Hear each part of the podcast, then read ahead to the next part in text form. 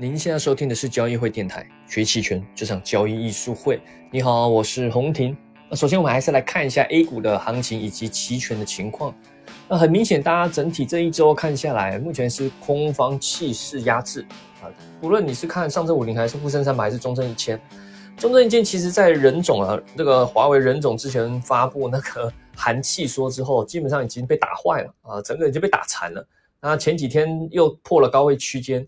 啊，基本上非常危险啊，只是差在于什么时候大家真的整体弃守啊，就可能更有大幅度的下杀。而五零呢，哎，分化就很严严重哦。上证五零就是这个跌的比较勉强啊，目前还守在高位的支撑，但也还是危险啊，也还是危险。只能说，毕竟上证五零它之前涨的不多，加上它整体的估值也没有到很高哦，所以往下跌的空间也有限。不像中证一千或者是一些科技股、一些赛道股，对吧？基本上是跌，之前涨太多，现在跌下也很也很惨，对吧？你不用去看宁德时代啊，或者是你去看一些其他的股票，都是高危区间已经跌破了，整体都是呈现非常危险的下杀的这种态势啊，更不用看这些什么创业板指啊那些啊，或者是什么光伏板块、光伏 ETF，也都是高位头部区间。整个被跌破了，而且是长阴下杀跌破。基本上，如果这些有期货或期权的话，那我这边二话不说，肯定是做空的啊，可以是做空期货，可以是呃买入看跌期权啊，买入认沽或做熊市价差，或者是保守一点也会去卖出认购期权啊。不过这些板块都没有啊啊，什么光伏、什么宁德，它是没有什么期权，也没有期货的。那当然有期权，就是五零一千还有沪深三百嘛，而沪深三百在。不断的在区间底部的抵抗之后，昨天周四，因为我录音频这次在周五了啊。昨天周四的时候也微幅跌破区间了，今天再度往下往下跌，虽然跌的看起来没有很猛，但是整体很明显还是处于空方的压制。就现在你只能期待比较好一点是说，哎，它是走缓跌啊，就是这个慢慢跌慢慢跌，或者以盘代跌，以跌代盘，慢慢的。跌的变慢后转入横盘去化解这个空方的力量，去化解这些卖压，这是比较好的情况了。那如果不好一点的话，是有什么？例如外界一些利空刺激，对吧？现在其实美国也是 很危险嘛，对吧？之前的加息的情况啊，大家对于加息的这种这个恐慌啊，造成的风险资产的下跌，这可能会影响到 A 股嘛。加上咱们国内现在也有这个。对吧？啊，疫情这个像深圳啊、成都啊，这个呃再度被有这个封的这种情况，所以整体 其实不论从技术面还是宏观面，都是很不利的啊，所以得防范持续的延续型的下跌。但有人可能会说，老师，这个整体悲观情绪中不不是说好，巴菲特说我们要在这个别人贪婪时，这个我乐观；别人恐惧时，我乐观。对吧？啊，别人别人贪婪时我悲观啊，别人恐惧时我乐观。你说现在气氛这么悲观恐惧，那我们就应该进场抄底啊。哎，如果啊你是看很长线的啊，像巴菲特说他买股票都是看十年二十年的，你先想好，如果你是这种，当然是可以啊，当然可以，但前提是你撑得了这么久吗？还有，如果你是做的衍生品啊，不要跟我说你衍生品要拿一年两年三年。除非你仓位放得很轻很轻很轻，不然随便一个下杀你就整整个就慌了。还说长线投资，对吧？我们之前不是常提吗？这个我常说，我们人呢很容易在这个短期内高估自己，长期低估自己。那你不要低，不要不要高估自己这个扛扛下跌的能力啊啊！所以不要随便乱抄底，至少要有一些止跌的迹象后，慢慢的布局会比较好。但现在明显不是，还不是时机。那再来，我们今天探讨的是一个。比较特别且重要的主题就是关于期权到期的时候，实值虚值如何去做处理哦，是否该行权结算，以及如果你忘了该怎么办？为什么会想探讨这主题？因为之前呢，在一些新闻公众号看到一个案件啊，就是有个客户啊啊，跟他在做 ETF 期权，他在期货公司去做 ETF 期权，哪一家期货公司我就不提了啊，反正这个呃也不重要，重要是这客户做 ETF 期权。五零 ETF 期权，然后到期的时候，他拥有实值期权啊，市值说听说有五六十万啊，他自己说的啦，他不知道怎么换算的，反正反正是有价值的五六十万的实质期权。他忘记去行权了，忘记去行权的话，那到期会自动默认你就是作废，实质期权就自动作废，然后就什么都拿不回来了。也说明明可以平仓或者是行权可以拿回来五六十万的，可是因为你忘记没有去行权，就自动默认你是放弃这个权利。你即使当时价值五六十万的实质期权，也就直接归零作废了。那这客户肯定是买方了啊，被归零作废了，就就就不开心了，对吧？那他的对手方卖方就赚到了，哎，我应该被行权亏钱，结果没有人没有人没有人来行权啊，赚到了。那这个客户就就觉得，哎，这个不对啊，你这个应该提醒我啊，对啊，这到期怎么不提醒我？应该去行权什么的，所以要去告这家期货公司，说他没有这个这个履行。他该有的这个义务，那当然，这期货公司也要反击嘛。说这个，首先按照股票期权的经济合同当初的约定，你并没有去勾选电话、短信、电子邮件通知啊。也就是当时当初大家在签呃，你开户做期权的时候，有些合同你要仔细看，他会勾选说你要不要电话、短信、电子邮件通知啊。你如果没有勾勾的话，表示你不想被通知，不想被打扰嘛，对吧？那期货公司说你都不想要，那我也没，我也我也没有这个义务嘛。但即使是这样，客户期货公司或是券商、证券证券商啊，他其实也怕客户这种争议，所以即使你没有勾啊，他们也有提，他们也会提醒你的。你去看短信，一定也有啊。这客户其实他也有收到短信的通知，说他这期权要到期了，只是他说这个我怎么知道他这是到期说要我这个归零，对吧？他误会，以为只是说这期期权。啊，是哪一天到期？没没有说他这个合约需要去做处理，反正客户自己也解读了。但不管怎么样，这个期货公司已经尽到告知的义务了，而且重点是，这个客户他做期权也不是新手一两个月，他也做了好一段时间，很有经验了。所以法院呢，啊，他去法院去告期货公司，那法院到最后呢，哎，大家想想，判决是什么？最终法院。并没有这个支持原告这个客户啊，认为哎，期货公司已经尽到他的义务了啊，这样的这个控诉是没有道理的啊，撤回啊，所以这个大家要理解，大家做的衍生品啊，不能因为你什么亏钱，动不动去就去告别人说你没提醒什么之类的。当然，期货公司现在大部分正规的大的都很小心的，都会很小心的去做到合规。合法啊，以及保护客户，所以基本上很多都是在于客户自己并没有去理解这个衍生品的一些细节。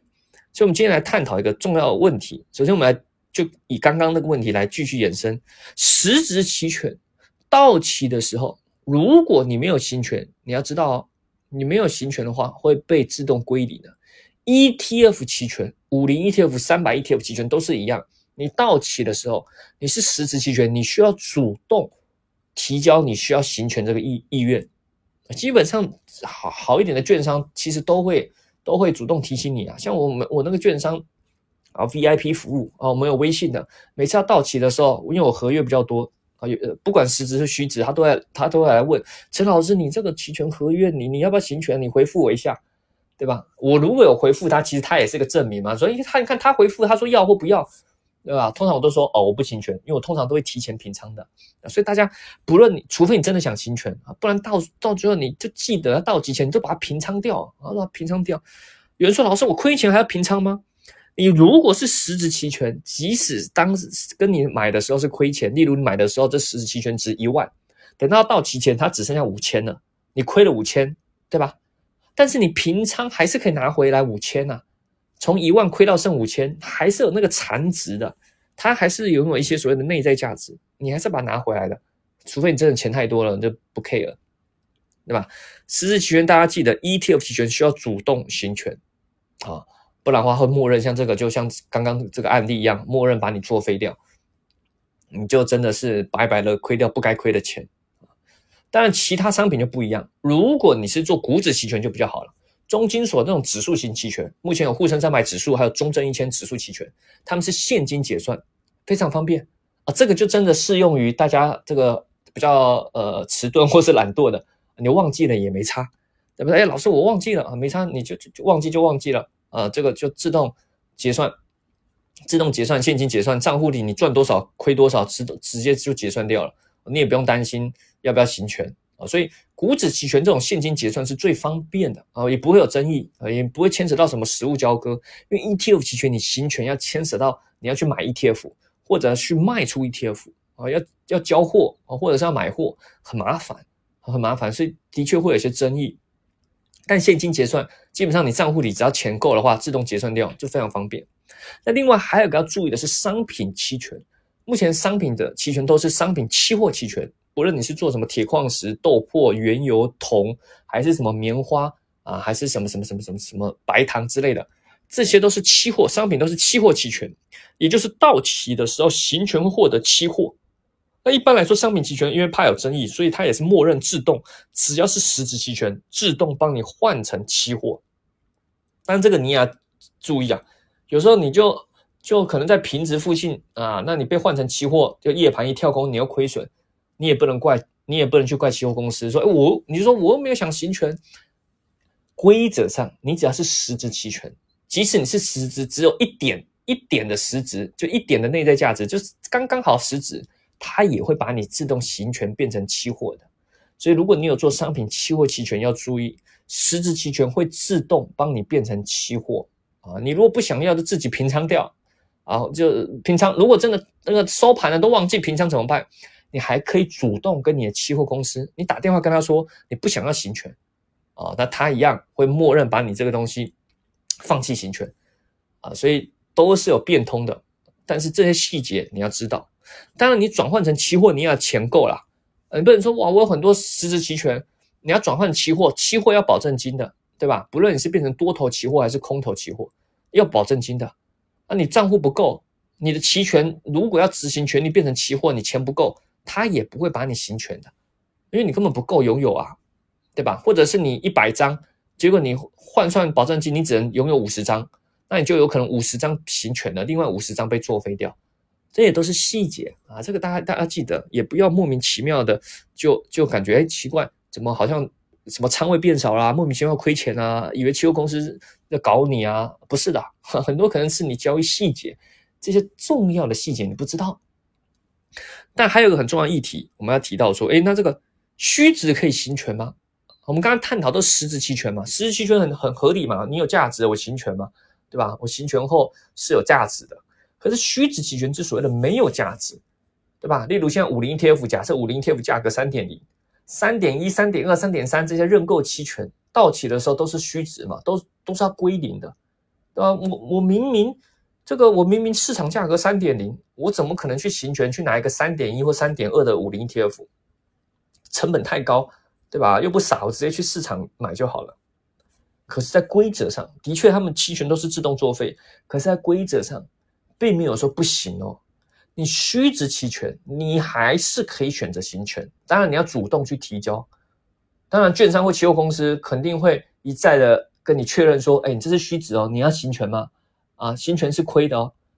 你如果就是很铁头，你说我我我钱多，对钱，其实你只要有钱，你要做什么都可以啊。虚值期权照样可以行权的。我钱多，我就是要我就要搞，我就是要搞卖方，我就是亏钱，我要行权。啊是可以的啊，当然是可以的啊。所以虚值啊，虽然到期都是自动帮你作废，但你要行权也是可以的啊。但也因为这些刚刚提到这些，除了这个虚值，刚刚提到实值这个行权的问题啊，呃，其实国外有一些比较呃先进的一些方法，就是说，它如果你是实质期权到期的时候，你都不说你要不要行权，它会自动帮你平仓掉，因为毕竟实质期权自动帮你平仓掉，你还是拿回来一点钱嘛。对吧？是保护你的，所以这基本上这种做法是不会有，不会有怎么说，不会有什么争议啦啊！自动帮你的平，当然也有人说我这个我就不想平仓，我我我就想作废，那也也是也很少了，应该不太会自动帮你平仓，还帮你赚点钱回来，对吧？这样反而还可以保护客户，防范像刚刚提到那个案例啊，那个案例就他就忘记了行权，然后他的实质期权就浪费掉了。那如果系统默认可以帮你到期的时候实质期权，如果你不行权也不平仓，最后收盘的时候瞬间帮你平仓掉，这也是最后一种防范措施啦。只不过目前国内是没有这种的啊。好了，那这个今天主要就讲一些这种细节的规则了。我们以往比较多的是聊一些交易技巧嘛，啊，叫一些策略。但是这些细节我觉得还是很重要啊。有些人就莫名其妙就亏在这里面啊，这这真的是很可惜啊。有时候其实交易啊，我们当然提升技巧嘛，有赚有亏。可是如果是输在这种规则，这种都是白白的亏钱啊。啊，你要说老师花钱买经验，对，但最好这个经验是你从别人那边学到，对吧？你看到别人亏钱，你学到经验就好了啊，不要自己亏钱去学这种 规则上的经验，我觉得这个是很很很划不来的啊啊！当然，如果你想学习更多期权的交易技巧啊、知识的话，话欢迎可以咨询我们的一些客服。我们接下来即将啊，大家期待？在十一长假后，十月中旬又要迎来咱们这个算冬天了嘛？冬天的期权重建班。